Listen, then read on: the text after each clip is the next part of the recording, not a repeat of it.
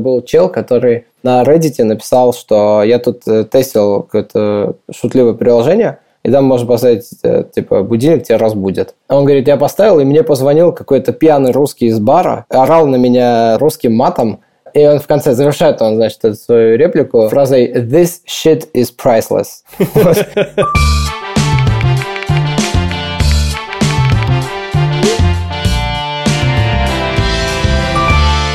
Всем привет! Добро пожаловать на подкаст Сабхаб, где мы говорим о мобильных подписках. А с вами я, Никита Майданов, со мной прекрасный Виталик Давыдов. Привет, привет. В этом подкасте мы приглашаем топовых гостей, у которых есть свои подписочные сервисы, и которые могут рассказать все секреты успеха и работы с подписками в мобильных приложениях. Поддержите нас лайками и комментариями на вашей платформе. Рассказывайте про нас в соцсетях и друзьям. Это сильно помогает нам продвигать подкаст и привлекать новых, сильных спикеров. А еще мы делаем сервис Адапти, который позволяет вам буквально за час интегрировать подписки в приложение, управлять ими, строить когорты, АБ-тесты в один клик и прочие классные вещи.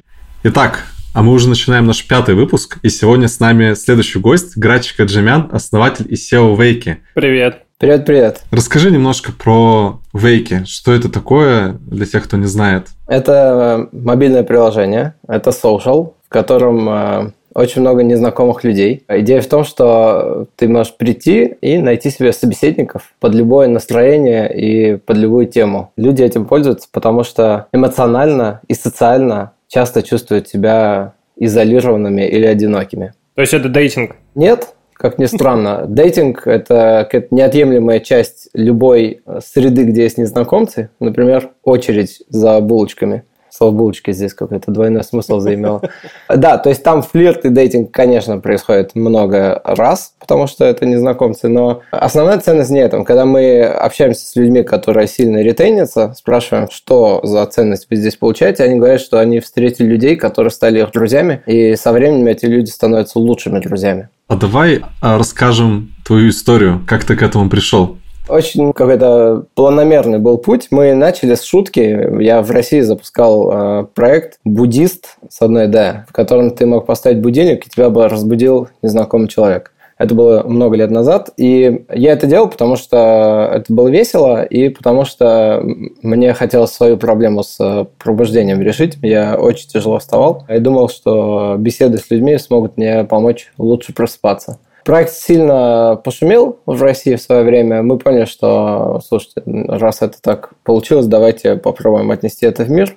Отнесли в Штаты, ничего не получилось. И через года полтора-два пошли туда заново. И довольно хорошо стартанули это в Америке. И со временем, собирая фидбэк с пользователей, мы начали понимать, что будильник – это какой-то супер минорный use case, который люди как повод используют, но на самом деле потребность гораздо глубже. То есть люди чувствуют себя одинокими, изолированными, они чувствуют, что у них есть друзья, но они не готовы сейчас звонить друзьям. Столько интересного я услышал. Например, люди говорят, знаете, вот у меня есть трое лучших друзей, и иногда очень хочется узнать, как они, и пообщаться с ними. Но при этом я понимаю, что если я сейчас спрошу, эй, как ты там, то человек скажет, о, братишка, там отлично, и обязательно скажет, эй, мы давно не виделись, давай увидимся. А я чувствую, что я очень люблю этого человека и очень хочу с ним пообщаться, но категорически не хочу видеться. Но социальные нормы не подразумевают, что ты другу скажешь, ты знаешь, я не хочу с тобой видеться вживую, я просто хотел узнать, как у тебя дела. И есть тысячи такого рода нюансы, из которых люди недополучают социального в своей жизни, вот простого общения. Мне один парень рассказал о том, что он в Тиндере сидит, и единственная цель, с которой он там сидит, он хочет глубоких человеческих бесед, и потом эти девушки начинают рассчитывать, что он с ними будет общаться, встречаться и так далее, а он не хочет с ними встречаться, он просто хотел с кем-то разговаривать, и с девушками общаться ему приятнее, чем с Может быть, он HR? В душе. Вообще он предприниматель, но, видимо, это он свое призвание еще не нашел. Я понял, да. Вот, в общем, есть тысячи реально а, причин, почему люди в социальном смысле очень сильно недополучают. Есть офигительный опрос в Америке. Как много у вас близких друзей? Он такой десятилетиями идущий опрос. Можно на графиках смотреть, как меняются ответы людей. И за последние 30 лет доля тех, кто говорит, что у них ноль друзей, упетерилась за 30 лет 5 раз больше людей чувствует, что ни один из людей, которые у них есть вокруг, не готов назвать близким другом. Это такая всемирная пандемия происходит. В нескольких странах Министерство одиночества открыли и так далее. Ну вот, вот эту проблему мы пытаемся решить. В России, ты говоришь, вы пошумели с этим проектом «Буддист». Вы изначально планировали сделать проект вирусным или так просто получилось из-за того, что идеи интересные? Так получилось. Мы, конечно, не думали и близко, что так получится. Это было мобильное приложение или веб? Мы не умели делать мобильное приложение, поэтому мы решили сделать веб. А, мы понимали, что очень глупо звучит, что будильник перед сном надо проснуться, пойти, значит, к компьютеру и поставить на сайте будильник. Но нам было легче так сделать, мы так сделали. И несмотря на это, оно взорвалось. Это был сайт, на котором была формочка, в которой можно было вбить свой телефон, а в соседней формочке можно было выбрать время. И потом ты нажимал «поставить будильник», мне приходила смс что кто-то поставил будильник, и я шел и звонил этому человеку, будил его, э, ставил себе в календаре напоминалку и шел будил. Вот так было в первый день. Во второй день уже поставили будильник 30 человек, третий 50, на четвертый 100, и оно вот так вот росло. Понятно, что я будил там первые два дня, а потом стало невозможно, и уже мы начали пользователей соединять друг с другом, они будили. Ну и да, где-то в пике было, наверное, 150 тысяч будильников в день люди ставили. То есть люди звонили сами, вы не проксировали как-то эти звонки, не записывали ничего такого? Чтобы людям было, а, бесплатно, б, анонимно и безопасно, мы сделали бесплатный номер 8800, 8800, 7 пятерок, по-моему. Вот, и ты звонил на этот номер, и тебя соединяло с кем-то, кому прямо сейчас надо проснуться. То есть тот, у кого сейчас будильник должен прозвенеть, э, мы этот звонок направляли на его мобильник, телефон звонил, человек отвечал, и они разговаривали. А вы регламентировали как-то тему звонка или типа о чем хотите, о чем говорите? Мы давали некие идеологические такие советы, типа стоит быть дружелюбным, стоит начать со слов «Доброе утро, Соня», а тот должен был ответить «Доброе утро, буддист». И люди очень хорошо это использовали, переиспользовали. И в какой-то момент мы начали записывать эти звонки, и люди могли по общему согласию опубликовать звонок. И там просто какие-то чудеса происходили, миллионы очень смешных. То есть там люди звонили, какие-то актеры, музыканты, они оркестр был, который будил людей. А, просто звонил оркестр и говорил, что вы хотели бы услышать? Человек говорит, я не знаю, Чайковского. И они такие реально берут и начинают Чайковского играть этому человеку. Вот. В общем, очень много забавного. А как так вышло, вот имея такой успех в России, да, и вирусность, и столько чудесных историй, почему вы решили выйти в США, и почему не получилось первый раз, что вы сделали иначе во второй? Пункт А. Этой идеи было лет пять, и мне нужно было как пользователю это. Я лет пять раз в год шел, гуглил, типа social alarm clock или что-то такое, ничего не находил, думал, ну, блин, странно, ну ладно. И вот в какой-то момент меня приперло, что, черт возьми, это надо сделать. Я сделал. И оказалось, что это, ну, как бы, идея уникальная, но при этом почему-то востребованная. Непонятно, почему, как бы, что этого никто до этого не сделал. Когда мы начали взрываться в России, мы, конечно, начали думать, слушай, а чем мы social там строим в России? Ну, то есть, где это видно? Прикинь, если бы Facebook начинался в России, да, то есть, это маленький рынок, непонятный. И я, как сейчас помню, у меня был день рождения, я проснулся в кровати с девушкой, беру по привычке телефон, начинаю чекать э, Твиттер, и вижу, что в Америке запустился Social Alarm Clock, и я смотрю, эти чуваки просто скопировали все, что у нас есть, и запустили в Америке, как американский бизнес, на весь мир. А мы в тот момент действовали только в Москве, не в России. И сильно взбодрился? Очень. Я Проснулся. взлетел с этой кровати.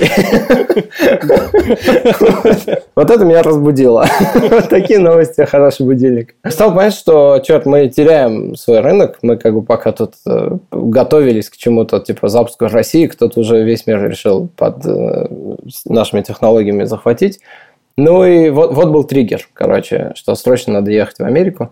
Почему не получилось? Ну, моя основная ставка, что американский пользователь, ему каждый день что-то предлагают. Ему все время кто-то что-то пытается впихнуть. То есть все ценности создаются там, и его внимание стоит очень дорого. В России нового, тем более уникального в России созданного почти никогда не появляется. И когда мы сделали, просто об этом начали все говорить. Все СМИ говорили об этом, все люди друг другу рассказывали свои яркие эмоции там, и это расходилось. В Штатах – мы пришли, рассказали, и 20 человек такие сказали, ой, как прикольно, и все. Мы как бы уехали оттуда, поджав хвост, и понимая, что походу такой халявы, как в России, не будет. Но как бы поездка была супер ценная, потому что мы пришли и испугали этих конкурентов, и они закрылись. То есть вы физически приехали и встретились с конкурентами или как? С дубинками, да, ну как, как у нас принято. Ну, классика, да. А, да. Россия, Россия, стандартная российская история. На самом деле вышло очень смешно, потому что мы решили, что надо выступить на конференции, потому что в России так и вышло. Я вышел на конференцию, где был человек 50, и сказал, гайс, мы запускаем супер фановый проект, Кому интересно, приходите, дайте мне номера своих мобильников, и я вас зарегистрирую, это будет уникальный там, доступ у вас и так далее. И это все, что было сделано для маркетинга в этом проекте. Все, что дальше происходило, это натуральная виральность. А в Штатах мы подумали, ну, надо так же. Приехали на конференцию, и каким-то чудом оказалось, что эти ребята приехали на эту же конференцию и презентовали прямо перед нами. Офигеть. Они русские были или нет? У них были русские корни, да, у них были бизнесы в Штатах и все такое, но они, у них были русские корни. И в какой-то момент они, видимо, понимают, что мы выступаем сразу после них, и что бы они ни сказали, мы выйдем и скажем, что вообще-то, типа, ну вот они там стартуют, но вообще-то это наша идея, вот они нас скопировали, и у нас там, типа, 100 тысяч пользователей, а у них, э, они вот только стартуют, да, и как бы выглядели бы мы, наверное, убедительнее, и они, походу, решили поменять всю свою презентацию и концепцию. Того, короче, они рассказали, что никто не понял, что они рассказали. Они очень непонятно сделали спич. Никакой реакции зала не было. На нас реакция зала, зала была супер бурная. И как бы, видимо, они в этот момент поняли, что-то, походу, не получится, там, не знаю. Мы с ними не, не подошли, ни мы к ним, ни они к нам. Но после этого они буквально через пару недель закрыли проект. Слушай, а я правильно понимаю таймлайн? То есть вот буддист уже работал в России. Вы зарабатывали или нет в этот момент? Нет, мы, мы очень много тратили. И ты такой, все, расширяемся, едем в США. Да, и слушай, это было эмоционально, что не потерять свой основной рынок. То есть мы понимали, что Россия плацдарм, да. Ну, то есть, когда проект начал переть, мы начали думать, что у нас появились амбиции. Что ничего себе. Мы, мы-то думали, что мы шутку делаем, но всем это надо, тогда пускай весь мир пользуется, что Россия. И мы, конечно, не были готовы близко к Америке и никакому расширению. Мы реально очень MVP, степ-бай-степ, мы реально запустили Москву и планировали в Москве это все, чтобы окрепло, и потом мы бы начали добавлять города российские, не то что Америка. Но эти ребята нас вынудили. Какой момент появился Вейки? Мы как бы поняли две вещи. Во-первых, что надо уходить от э, всей этой традиционной телефонии на мобильник и Voice over IP, потому что мы тратили сотни тысяч долларов в месяц на звонки. То есть это все, понимаете, это, это же шутка, которая стала ненормально большой, и она росла, и ты просто не мог это остановить. Просто расходы, которые сначала были типа 5 тысяч рублей в месяц, какой-то момент превратились в 100 тысяч рублей в месяц, знаешь, миллион там и дальше. И было понятно, что эта модель, ну, она какая-то дикая, э, и надо на Voice over IP. И это все незнакомые технологии Voice over IP, незнакомые мобильные приложения и так далее, но надо туда было прыгнуть. Ну и да, мы перешли и на mobile, и э, на VoIP. Сколько времени занял вот этот переход? Я думаю, месяцев 8-9. Ну, довольно быстро. Ну, плюс, да, подготовка к Америке, как бы. То есть, это был второй заход, мы уже такие понимаем, что надо в Штатах надо все грамотнее начинать. Там мы пошли поговорили с TechCrunch, они подготовили большую статью про нас, там то есть мы как-то все более размеренно делали. Мы в дизайн сильно больше вбухали сил, потому что в России дизайна не было вообще. У нас дизайн сделал проектировщик интерфейсов, потому что нам было влом тратить время дизайнера на эту шутку. Вот, и это поперло.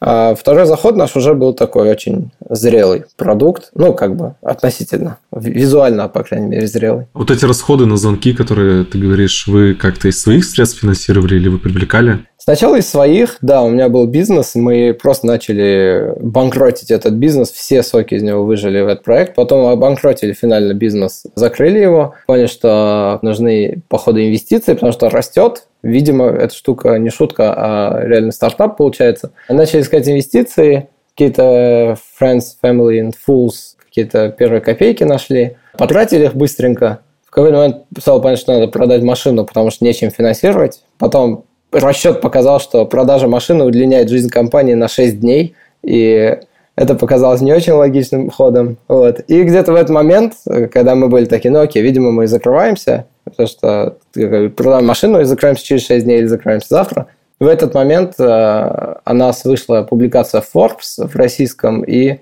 появился первый более-менее такой значительный инвестор, и дальше уже инвестиции привлекались нормально.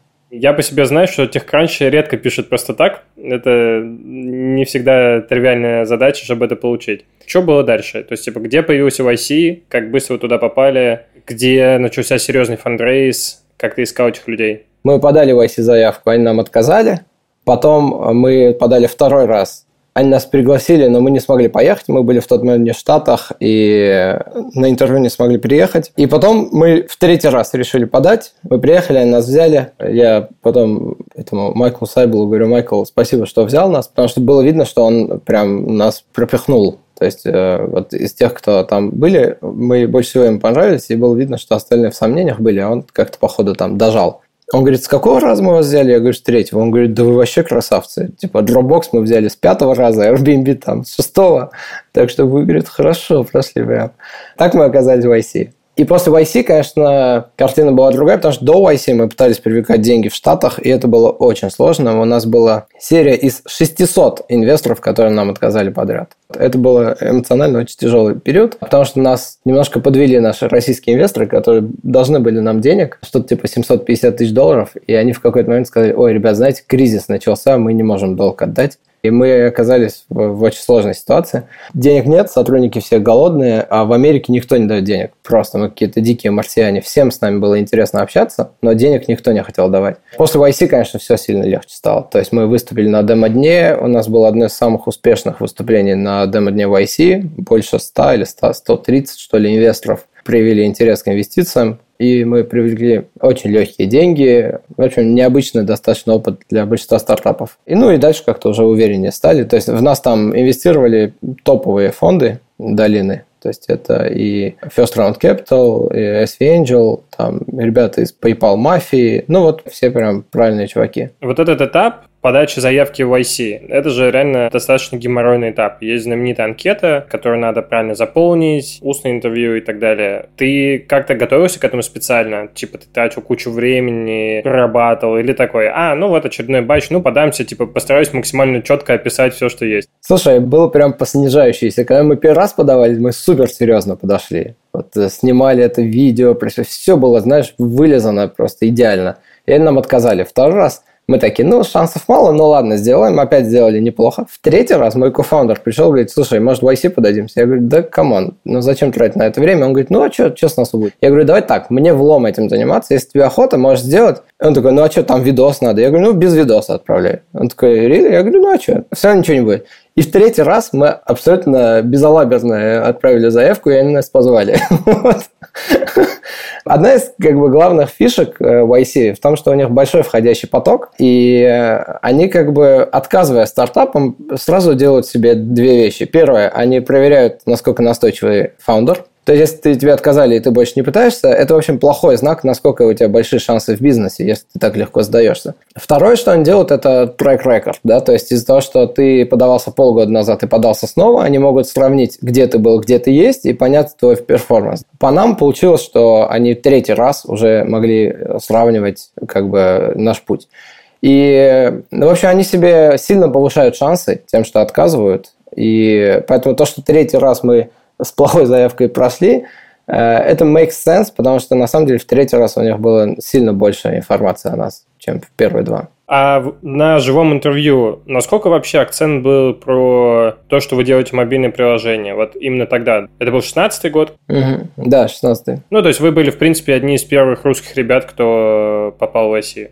Да. Насколько был тогда акцент и вера в мобильные приложения? Насколько тогда ребята такие, блин, да, вот типа то, что вы делаете, это mobile first, а не через веб, насколько это было важно, насколько они много акцента на это ставили? Я вообще не помню такого акцента. Это было время, когда YC уже стал таким конвейером большим, и они прям в совершенно разные сферы заходили. Там были и африканские нон-профиты, которые решают проблему голодных детей, и э, типа ребята, которые в Индии решают проблему найма, потому что тысячи резюме подаются на каждую вакансию и сложно фильтровать.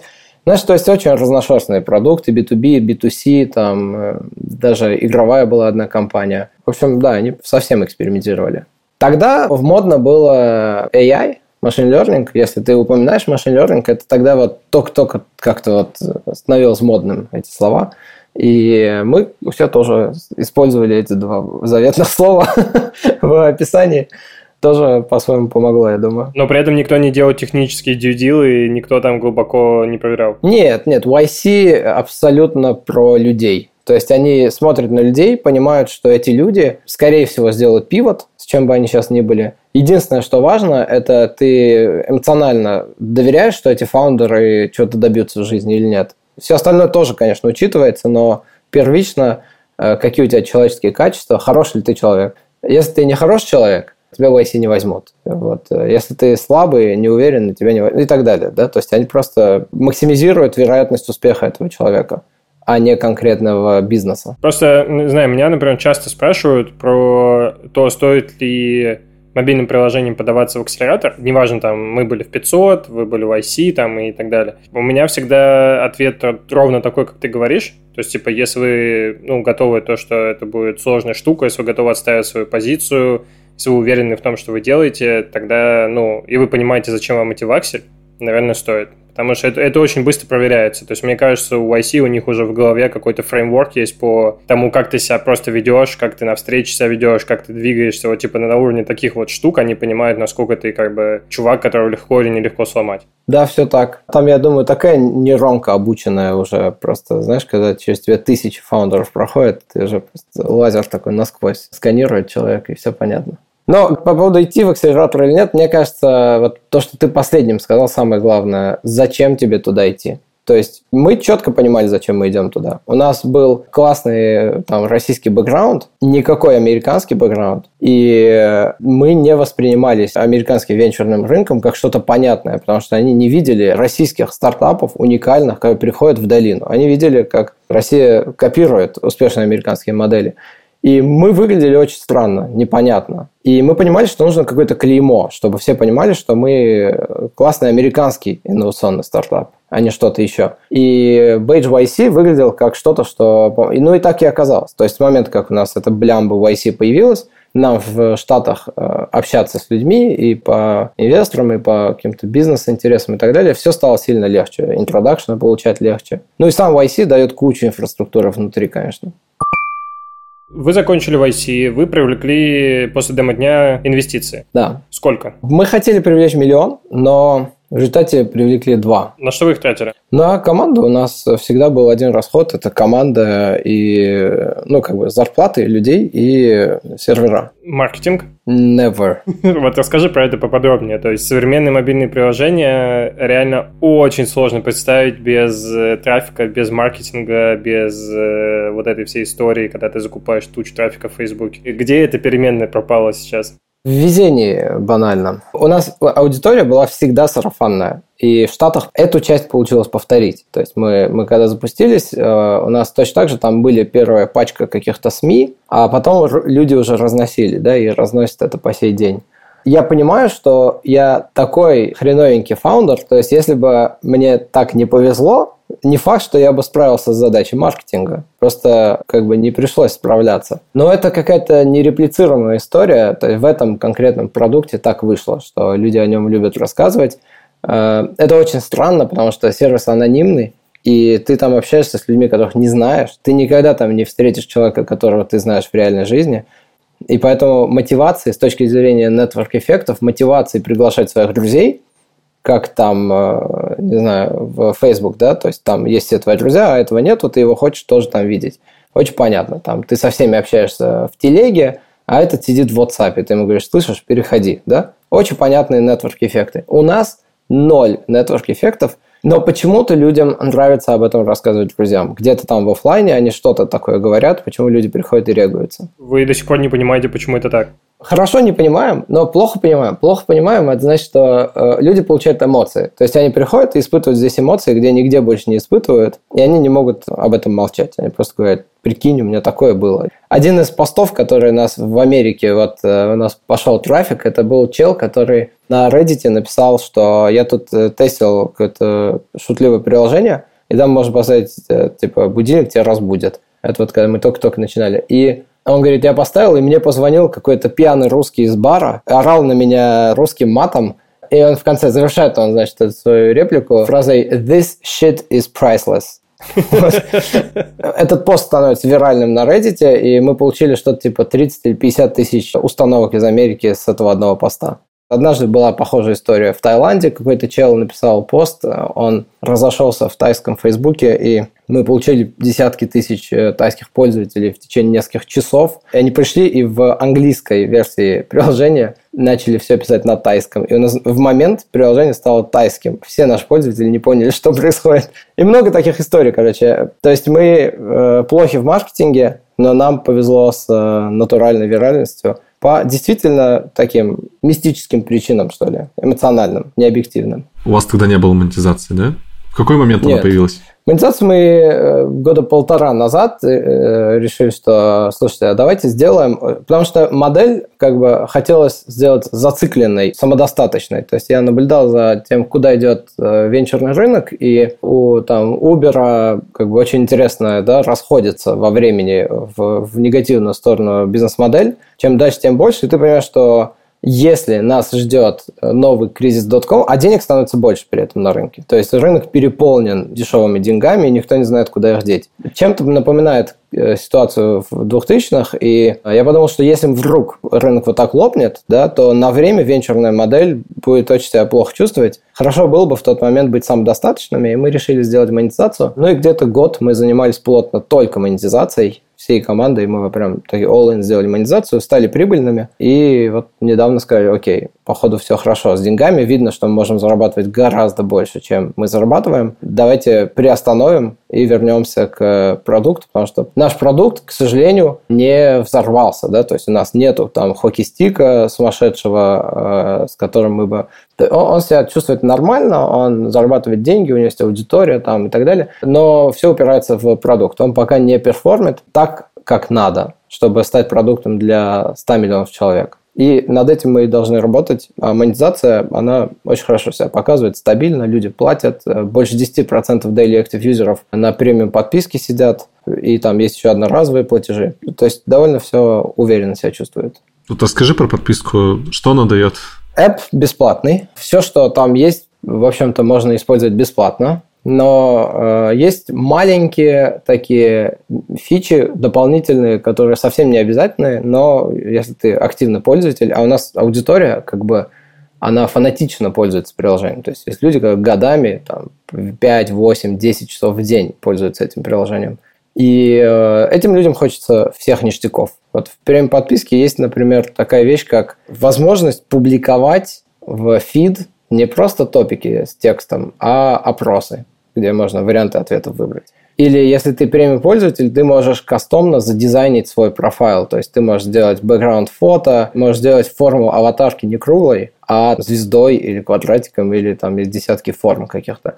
И вот такого рода эмоциональные штуки. То есть они говорят, I can express myself. Вот э, такая одна из главных ценностей. Просто когда мы про value говорим с пользователями, они говорят две вещи. Uh, типа, I can spend time with my friends, вот с теми, кто стали friends, да, и второе, I can express myself. Типа в Фейсбуке, в Твиттере, в Инстаграме я не могу быть полной версией себя, потому что там сидит и моя бабушка, и мои дети, и мои друзья, и мои коллеги, и я, типа, должен behave, типа, как-то, как всех этих людей устроит. А в Wake из-за того, что это полуанонимная среда такая, никто не знает, кто есть кто, тебе очень легко быть настоящим. Угу. А разовые покупки? У нас есть два продуктика. Один называется комплименты. Это что-то типа подарков в Одноклассниках, знаете. То есть это картинки, можно дарить друг другу. Мы их периодически выпускаем новые. Они не совковые, как в Одноклассниках, а это красивые такие векторные, очень эмоциональные картинки в стиле, не знаю, стикеров из телеги что-то такое. Можно дарить друг другу, и есть там разные цены. Дорогие комплименты стоят по 2500 Wakey Coins, это наша внутренняя валюта. Это где-то 40 долларов одна такая картинка. И люди охотно это дарят друг другу. Условно, от 1 до 40 долларов стоят эти комплименты, и люди все это дарят. И второе, это можно промотировать свой топик. То есть ты запостил что-то, хочешь, чтобы больше людей это увидело, ты промотируешь за 30 Wakey Coins, там 100, 250, и э, больше людей это увидит, ты увидишь, ну, получишь больше собеседников, больше новых знакомых и так далее. Это нужно для улучшения монетизации, более качественных экспериментов, или это повышает виральность, или веб-то-эп какой-то есть? А, мы хотели давать людям возможность платить деньги меньше, чем стоит условно те тиры, которые дают нам сторы. То есть вот там минимальный там доллар, например, да, или там 50 центов, а я хочу дать людям возможность за 10 центов что-то оплатить. Второе, я хотел давать людям вознаграждение за какие-то вещи. Ну, то есть человек, например, очень сильно помогает комьюнити, он там э, активный пользователь, везде всем помогает, защищает, там заботится и так далее. Не хватало инструмента, чтобы можно было вот понятное вознаграждение делать, которое можно переиспользовать в продукте. Да плюс э, очень удобно закупить много коинов и потом их расходовать. Не каждый раз, если ты хочешь комплимент подарить, не каждый раз идти и вот этот процесс оплаты, подтверждения оплаты там через Face ID, да, а что ты один раз купил, и дальше ты легко расстаешься с, с этим накопленным, потому что у тебя там на счету 10 тысяч монет, а комплимент стоит там 100 монет. И ты такой, не думая, пошел, подарил, потому что классный чел. А как вы вообще работали над монетизацией? Проводили ли вы какие-то эксперименты, запускали ли тесты, или вы сразу по наитию знали, что нужно, и сделали, оно заработало? Нет, тестировали, конечно. То есть мы делали очень много маленьких шагов, Поначалу ничего не было понятно. Одноразовые платежи будут работать лучше или подписки. Подписки рекуррентные должны быть там. Или просто, типа, ты покупаешь месячный премиум аккаунт как одноразовый платеж. Там. Ну, то есть много вопросов было. Мы со всем этим экспериментировали, на самом деле. Мы ничего не знали про paywall, э, какие-то такие сущности. Что важнее влияет вот э, в итоге, как бы, когда вы погрузили как бы вот эти параметры, в итоге для вас что важнее, цена или период? То есть какие изменения больше эффекта или больше знаний вам открывали? В целом мы очень хорошо попали с первых раз. То есть мы все последующие эксперименты после того, что мы первое выкатили, давали ухудшающие результаты, а не улучшающие. То есть мы как бы попали, к сожалению. Но была одна вещь, которая себя очень хорошо показала. Это когда мы решили потестить годовую подписку. Э, оказалось, что куча людей им вообще... Особенно вот у нас пользователи в Америке и в Саудовской Аравии, э, эти две страны, которые нам приносят больше всего денег – и эти ребята годовую подписку покупают вообще не думая. Вот, там очень хорошая конверсия, и там очень много денег в моменте. То есть они приходят и, и сразу нам дают очень значительную такую сумму, больше, чем LTV большинства пользователей сразу. Но, наверное, самый большой эффект имело то, чтобы понять, что годовые подписки – это классно, а не только месячные. У нас были недельная, месячная, трехмесячная и потом годовая. И вот годовая очень сильно завершила эту модель. Мы сегодня, кстати, выкатили на продакшн вещь, которая просто отложена доехала из времен, когда мы монетизацией занимались, что если ты купишь годовую подписку, мы тебе еще вейки коины подарим, типа тысячу вейки коинов. И эта штука обалденно себя показала. Она в моменте удваивает выручку из этой точки продаж, в которой мы это сделали. И мы сейчас вот несколько недель тестировали, не верилось, что реально мы можем удвоить выручку, что ли, такой маленькой штукой. Но подтвердилось, да, там стат значимые данные. И мы сегодня это выкатили на всех. А вы не пробовали всякие штуки типа кэшбэк, там, вот если есть внутренняя валюта? Просто как Нет. бы внутренняя валюта, она реально открывает, ну, в моей голове какие-то сумасшедшие механики, которые ты можешь делать. В играх очень часто первая покупка каждого да. тира, да, валюты, она удваивается. То есть, типа, первый раз за 169 рублей, там, не знаю, 10 тысяч, первый раз 2 тысячи получишь. Я из этого говорю, что мы как бы видим, что мы можем зарабатывать очень много денег на этом продукте. То есть там все понятно с этим. Проблема в том, что деньги зарабатывать легко. Как бы вот по сравнению с тем, чтобы сделать продукт, который нужен сотням миллионов людей, это такая тривиальная задача. Ну и мы сели там, год потратили и, в принципе, поняли, что сколько надо, столько заработаем. Но соблазн велик заниматься вот этим, да, и не сделать продукт, который будет по-настоящему большим. Как бы. И мы в моменте будем зарабатывать какие-то здесь миллионы долларов, но э, миллиардов здесь никогда не будет, если мы будем сейчас заниматься монетизацией. Поэтому монетизация свою миссию пока что выполнила. Вот она как бы доказала, что она есть. И мы вот все, что вы говорите сейчас, осознаем теперь эти вещи, что сколько еще всего, что мы не пробовали. Но нам нельзя на это тратить свое время. Обалдеть. То есть вы осознанно сказали, вот мы добрались до какой-то точки, когда нам нормально, нам достаточно, нам хватает запасом, и мы переключаемся на то, чтобы качественно изменить функционал продукта, чтобы выйти на принципиально новый уровень как бы там по продуктовым метрикам. Конечно. То есть мы э, в деньгах в том числе здесь кроется условно 100x или 1000x по сравнению с тем, что мы в монетизации сделаем, допустим, 20x.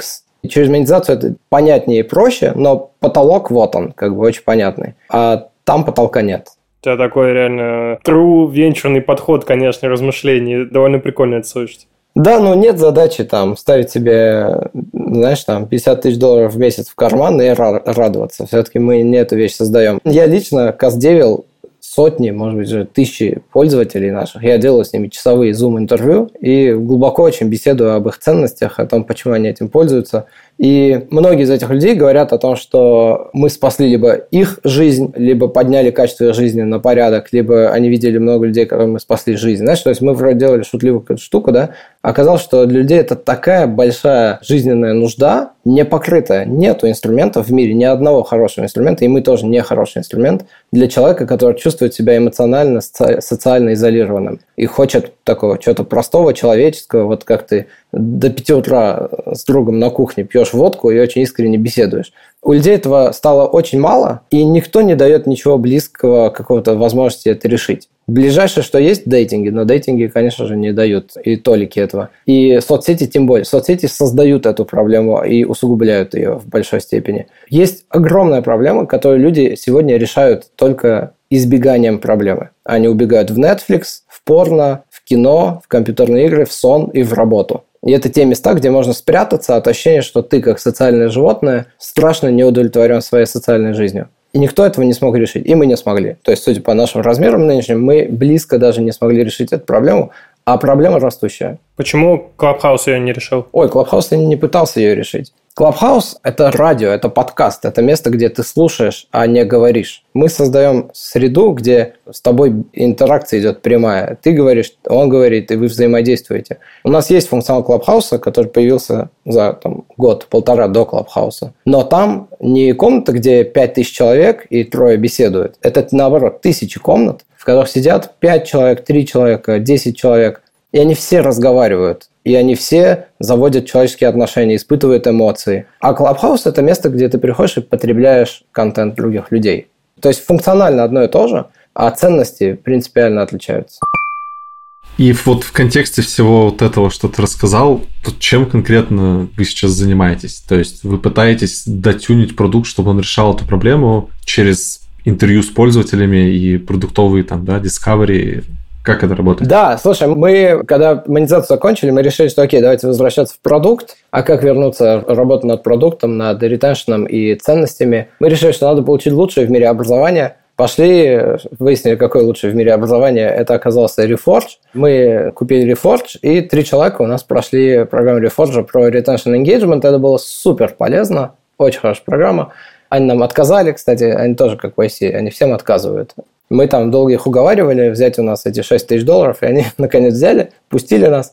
И мы кучу пользы оттуда получили. Пока мы, короче, по Reforge делали аналитику своего продукта, мы поняли одну важную вещь, что продукт наш состоит всего из двух частей. Первое – это то, как ты встречаешь людей, то ты пришел, ты здесь никого не знаешь, и ты встречаешь людей, знакомишься. И второе – это как ты поддерживаешь и развиваешь эти отношения, которые ты создал. Вот как бы две части. И мы поняли, что мы все это время очень сильно развивали вторую часть. То есть, если ты здесь встретил друзей, то с ними офигительно можно поддерживать отношения развивать отношения. Для этого очень много инструментария. Но в части того, вот этого первого шага воронки, когда ты должен познакомиться с людьми, у нас все очень плохо. Просто катастрофа. И пока мы делали аналитику по Reforge, мы осознали, что знакомство именно в голосовом общении – это то, что ни у нас и ни у кого в мире хорошо не сделано. Мы несколько месяцев копали эту проблему и недавно, по ходу, нашли решение. Мы делаем первые тесты на нескольких тысячах пользователей, и сейчас какие-то взрывные совершенно метрики. Поэтому есть вероятность, что в ближайшие месяцы мы покажем очень большую инновацию в том, как незнакомые люди в очень rapid современном варианте могут знакомиться и общаться с незнакомцами. Чтобы было понятно, что это такое вот из аналогий, мы сделали примерно то, что сделал э, Twitter с текстом относительно Facebook. То есть он сказал, вот есть блок платформа условно, да, а мы ограничим, сделаем 140 символов, будут много-много мини-сообщений, насыщенных контентом. То, что сделали сторис относительно фотографий, когда такая есть фотки, вот такая статичная штука, а есть сторис, которые сами меняются очень быстро, ты меняешь, э, их прокликиваешь. И то, что сделал TikTok относительно YouTube. Он сказал, мы сделаем видосы супер короткие, очень быстрый переход, они насыщены эмоциями. Мы сделали то же самое с э, голосом. Мы соединяем людей, двух незнакомых. Мгновенно. Ты приходишь, говоришь, зайти. тебя мгновенно соединяет в течение двух секунд с совершенно незнакомым человеком, не дает вам времени на то, чтобы сказать «Hey, how are you?» там, Вот это все. Мы убрали все эти сущности звонков привычных и кидаем вас в очень истеричную игровую среду, в которой вы в течение 30 секунд будете рубиться в игру, некую голосовую. Вы 30 секунд рубитесь, очень эмоционально, все время не хватает времени и так далее, и потом мы рвем звонок и даем тебе кнопку поговорить со следующим человеком. И ты как бы в течение 10 минут можешь перезнакомиться так с десятками людей. Это очень весело, но иногда у вас происходит химия с человеком, и тогда есть кнопка same person. И ты можешь захотеть поговорить с тем же человеком еще раз. И если второй человек тоже нажал same person, то у вас магия, химия, э, матч, и вы попадаете в игру второго уровня. Она уже не такая истеричная, у вас уже будет минуты две, и там чуть более размеренные. Это тоже игровая механика, тоже вы, мы будем контролировать то, как вы будете общаться и знакомиться, но теперь чуть-чуть более размеренно ты сможешь не просто эмоции испытать, а понять, что за человек. А если там, о, кто там есть игра третьего уровня и так далее. Короче, оно постепенно дает возможность тебе знакомиться с людьми, но в целом оно дает тебе очень много мини-эмоциональных таких опытов, которые никак не похожи на телефонный звонок, слава богу, но при этом они дают тебе терабайты информации о собеседнике за секунды, потому что реально 30 секунд голоса, смеха, пауз и так далее в беседе с человеком дают тебе о нем больше информации, чем недели переписки текстовой. Видимо, это игра в российские города. Ну, типа такого, да. Самая интересная часть Among Us какая-то получилась, когда голосом все обсуждают. Истерично. Точно, да. Но вот все занимает просто секунды. Это все вот в такой, знаешь, очень сжатый формат. И в города это хорошая аналогия, но чтобы сыграть в города, надо собрать этих друзей, там съездить на дачу, сесть там, да. А здесь это ты такой испытал желание, и через несколько секунд ты говоришь с незнакомым человеком играешь в эту игру. Вот эта скорость очень принципиальная составляющая здесь. Вот, и, в общем, эта штука себя показывает пока что очень хорошо. Это результат просто огромного количества исследований, которые мы сделали за последние полгода. И, похоже, она сработает. Мы ее, скорее всего, подготовим и будем выкатывать на всех. Это звучит, конечно, впечатляюще. Кстати, интересно, что, говоря про Reforge, ты уже второй человек из пяти, кто упоминает эту программу. Да, отличная вещь. Систематизированная, хорошая, правильно люди ее писали. То есть я знаю часть людей э, лично, которые писали контент для Reforge. Когда я там своим инвесторам говорил, ребят, с кем мне посоветоваться о том или другом вопросе, кто лучший в мире, меня направляли к, именно к этим людям, мои инвесторы, с ними делали интродакшны. И в Reforge они взяли и просто отмасштабировали передачу этих знаний, этих, этого опыта и подходов э, для всех желающих. Это классная вещь. Ну, больше, это, кстати, вот, Никит, то, что ты говоришь, я знаю много людей, а Градчик знает Билл Гейтса. Я знаю одного человека. Да. Да, зато какого. Ты его будил? Да. Попал на, на звонок. Да, рандомно соединил на 30 секунд в игре. Билл, ну ты что там? Давай уже. Сколько можно? Главное, что химия появилась. Да. У меня один раз была забавная ситуация. Я пришел на день рождения друга, и э, он снял бар, и в баре сделал как бы общую часть, где много людей, и закрытую часть для близких друзей. И мы тусовались в этой закрытой части. И тут вы представляете, как социалайзинг происходит в Штатах, да? Люди просто рандомно подходят и знакомятся, просто влезают. Даже если ты с кем-то стоишь, общаешься, они влезают в вашу беседу. И я стою один, ем какое-то канапе, и подходит ко мне человек и говорит, «Эй, типа, я Стив, а ты кто, чем занимаешься? Я смотрю, это Стив Бланк, живой. И в Штатах познакомиться с человеком каким-то значительным в долине сильно проще как-то оказывается. Ты работаешь со своим братом, ты давно с ним работаешь, ты уже второй, второй бизнес с ним делаешь. Как это работает? Когда мне было 16, я начал издалека, я очень увлекался технологиями, компьютерами и все такое. Э, учился, сам купил книжку по HTML, там учился программировать. И в какой-то момент мой брат, который старше на 2,5 года, который вообще далек от IT, устраивается работать в веб-студию. И я очумел, я говорю, слушай, я же айтишник, почему ты в веб-студии работаешь, а я нет? Скажи им, чтобы они меня на собеседование позвали, может, они меня возьмут.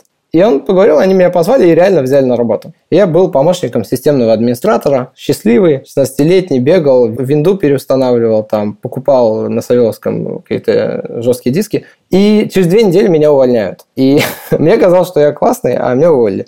И брат мой, э, чтобы спасти мою психику, э, сказал, что они не правы.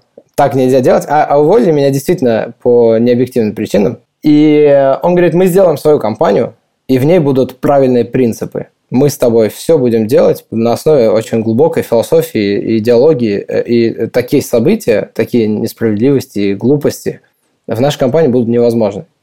Я говорю, ну, тебе виднее, ты, ты умный, старший. И он, и он пошел реально, создал юрлицо, потому что все нужно сделать правильно с самого начала. Мы с ним написали бумагу, меморандум о наших с ним взаимоотношениях, о том, что наше братство всегда будет важнее, чем бизнес, о том, что мы всегда будем открыты, чтобы воспринимать и слышать друг друга, о том, что если однажды кто-то из нас посчитает, что ему нужно выйти из бизнеса, мы сделаем это максимально мягко и правильно, без ущерба для бизнеса и наших отношений и так далее. И мы реально, 16 и 18-летние ребята, очень серьезно подошли к тому, что такое взаимоотношения с близким человеком в бизнесе и как не испортить все, потому что в основном это и происходит у всех. И, черт возьми, это сработало. Мы все эти годы оставались э, братьями и помогали друг другу, и все преодолевали. И я с этим подходом потом, у меня был опыт, когда я нанимал друзей в свою компанию, и потом мне однажды приходилось их увольнять, и я за годы сколько, трех или четырех человек нанимал и, и спустя там, годы увольнял, и со всеми этими людьми я остался в отличных отношениях. И все это происходило именно благодаря тому подходу, который мне привел брат. Что вначале на берегу поговорите о ценностях, поговорите о принципах и возьмите реально на бумаге, напишите, подпишитесь прям как формалисты, э, поставьте свои подписи, что вы реально имели это в виду по-настоящему. Ну, я вот абсолютно точно такого же подхода придерживаюсь. Я не с братом работаю, но тоже с очень близким другом, и у нас вот примерно так же все устроено. Но, допустим, если бы ты делал новую компанию, стал бы ты делать ее с друзьями или с родственниками? Это не то, на что я бы смотрел. То есть я знаю, что я умею делать с друзьями, родственниками дела. Для меня принципиально то, чтобы была группа людей, которые для конкретно этого бизнеса обладают необходимым набором свойств. Например, я по натуре инноватор, но я плох в каждодневной операционке. Мне очень сложно заставить себя хорошо каждый день делать одну и ту же предсказуемую вещь. Но при этом кинь меня в совершенно незнакомую среду, где полный хаос, и я там сориентируюсь и заставлю вещи работать. Я понимаю, что у меня есть сильные и слабые стороны. Я понимаю, что за бизнес я начинаю, какие нужны свойства, и особенности привычки у фаундеров этого бизнеса, и я буду собирать именно команду правильных скиллов. И скиллы – это не про умение программировать и так далее, конечно. Это именно вопросы особенностей личности. Брат дополняет тебя в тех местах, где ты не очень силен? Да, безусловно. Ну, то есть мы с ним сделали там серию компаний разных, да, и во всех них э, это нас спасало, и то, что мы разные достаточно. Я бы сказал, что если бы у нас был еще третий человек, то есть есть э, некие еще нюансы, которых нам двоим не дохватает. То есть мы как бы покрываем много, но кое-что не покрываем. Но я тогда это не понимал. Вот. Сейчас я сильно тоньше к этим сущностям отношусь, и я бы еще третьего взял, условно, если бы мы там начинали. Прикольно, кстати, что в IC, по-моему, где-то говорили, что, условно, три это самая правильная комбинация кофаундеров. Конечно, нет правильной комбинации, есть куча соло-фаундеров, супер успешных и так далее. Но статистически три фаундера – это вроде как самый минимальный риск того, что компания там развалится. Да, есть успешные фаундеры и одиночки, классные успешные фаундеры, и двое, трое, и пятеро, я знаю, но Три, на самом деле, чисто математически make sense. Я слышал от кого-то из дедов такой месседж, что рожайте троих детей. И он говорил, что если будет один ребенок, вы его избалуете, если будет двое, то обязательно вы одному передадите внимание, а второму нет, и кто-то из них будет обижен, и это сильно повлияет на его жизнь, то, как он испытывает себя по жизни. Если же вы сделаете троих, вы можете вообще ими не заниматься, они сами себя сбалансируют. Даже если вы будете жестить и так далее, они втроем, это будет супер сбалансированная система, которая найдет всегда. Если с одним ты подрался, второй, значит, тебя обнимет. Если двое не могут договориться, третий выступит в качестве арбитражника и так далее. Make sense. Реально, чисто математически, три э, интересная цифра. Грачик, может быть, посоветуешь что-нибудь нашим слушателям, такое напутствие тем, кто еще думает о том, чтобы что-то начать? Не начинайте. Мой главный месседж – не надо делать компании, э, устраивайтесь на работу, сильно более понятная, предсказуемая, и денег больше, все хорошо будет. Вот. А, я всегда стараюсь людей отговорить делать бизнес – и э, если у меня не получается, то эти люди реальные как бы, предприниматели, которых нельзя остановить, и э, они, конечно, и рвут. Вот. Если ты можешь не делать, обязательно ситуации сложатся чуть позже такие, что ты перехочешь. И только тот, кто не может не делать, должен делать бизнес, мне кажется. Вот. Но при этом, если уж начал, нельзя себя ограничивать в, в потолке думать, что ну я ж там это, вот там где-то кто-то, вот Илон Маск там, наверное, умный, богатый. Не, нет, никаких пределов нету. Куча примеров людей, которые из ниоткуда создают тот же Илон Маск, парень из UR, который просто пошел и переворачивает мир. Да и все истории плюс-минус такие. Поэтому э, в российской действительности, мне кажется, основной риск у предпринимателей в том, что в России достаточно людей, чтобы захотеть здесь сделать бизнес. Типа 160 миллионов человек я сейчас тут сделаю там. Мыслить глобально сложно, когда у тебя есть потенциальная аудитория на понятном языке, с понятной культурой. Но надо мыслить, конечно, глобально. Надо с самого начала готовиться к тому, что ты создаешь глобальные ценности для человечества, а не целишься в один маленький рынок. Но это как бы это все не, не есть правда, это те подходы, которые мне лично близки. Можно сделать классный ресторанчик в Саратове и быть счастливым человеком, в этом тоже нет ничего плохого. Класс. Спасибо, что пришел. Было очень интересно послушать. Спасибо тебе большое, да. Спасибо вам.